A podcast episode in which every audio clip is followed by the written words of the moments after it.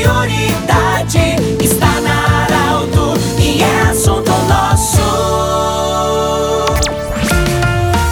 Muito boa tarde, ouvintes da Arauto. Nós estamos iniciando o assunto nosso desta quinta-feira para Unimed, Vale do Taquari, Vale do Rio Pardo, para Cindy Lojas. Cindy Lojas lembra, compre no comércio local, valorize a economia do seu município e também Centro Regional de Otorrino Laringologia, com sua sede anexo ao Hospital de Monte Alverde. Eu tenho a honra e a alegria de receber hoje o senhor Marcos Assi. Ele que é uma das referências no Brasil em se falar de governança. Vou deixar que ele se apresente aqui para o ouvinte saber com quem nós estamos falando e quem nós estamos acolhendo hoje. Boa tarde, seu Marcos. Bem-vindo ao Grupo Arauto. Boa tarde, obrigado pela, pela oportunidade de estar aqui. Na realidade, a gente já está só há 21 anos trabalhando com esse negócio de governança, riscos e compliance, controles. Mas para até para ficar mais fácil, né, que você fez até na apresentação Unimed, eu também sou hoje consultor da Unimed, né, na Unimed Brasil, para essa questão hoje de governança, riscos e compliance lá também, né? Então é uma oportunidade única de estar aqui e fico muito feliz de poder participar com vocês. Você esteve, está ainda em Santa Cruz, mas durante dois dias você falou para gestores justamente para falando sobre o bom é, quando se começa uma relação, quando se começa um negócio, já o, o início tem que ser perfeito. É, na realidade, a gente focou muito em conhecer seu cliente, né? Que é um processo que a gente diz o seguinte: com todo mundo que a gente se relaciona hoje, é óbvio, né, que a gente vive num país onde muitas pessoas são mais espertas que as outras, querem tirar proveito e o treinamento foi baseado em dar orientações para os, os gerentes de negócio de como abordar os clientes e como orientar os clientes na melhoria do processo de gestão. Qual é a importância dos condutores hoje, os, os aqueles que orientam, aquele que faz a consultoria, aquele que faz o contador de uma empresa, é, de uma entidade, qual é a importância dele estar muito bem alinhado para que ele oriente de forma correta também, para depois ele não precisar correr atrás e fazer ah, o conserto? Então, existe uma questão que eu tenho até lá em São Paulo, principalmente, com o Conselho Regional de Contabilidade. Nós estamos proporcionando algum treinamento para os escritórios de contabilidade de como eles primeiro fazer a gestão do próprio escritório para poder oferecer um produto de qualidade para o seu cliente. Porque como eu vou ser fornecedor de um serviço para um cliente se eu não faço muito bem o meu trabalho?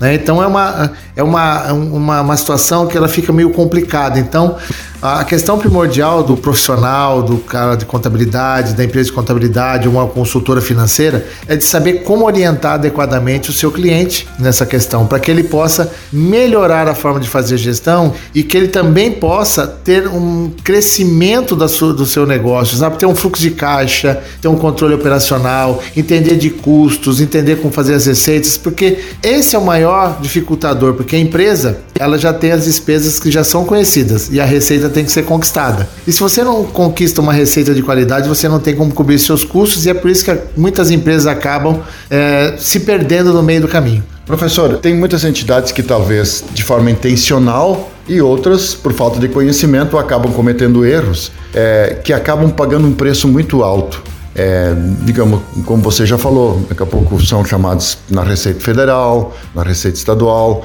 para prestar uh, esclarecimentos. E aí, às vezes, custa muito mais caro a multa ou contratar alguém para consertar isso do que fazer o correto desde o princípio. É, essa é uma outra questão importante. Por exemplo, você é empreendedor, você dono de uma empresa que está nos ouvindo agora, de repente o, o, critério que o seu contador te orientou para fazer, fazer o cálculo de imposto está errado.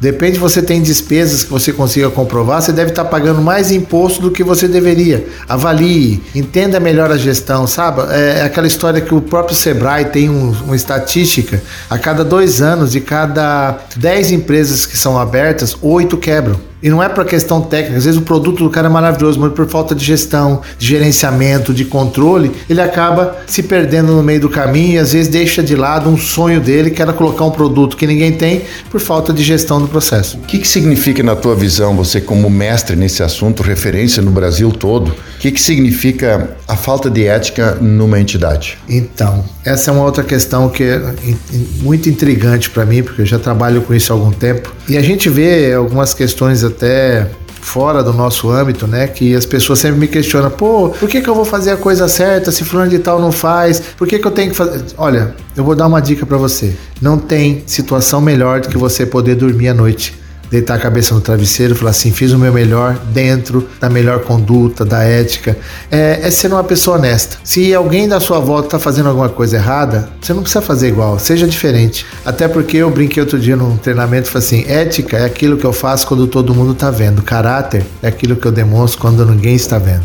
Então eu acho que é, não é porque as pessoas fazem as coisas erradas que eu preciso fazer também. Então eu tenho que fazer a minha parte certa, porque assim.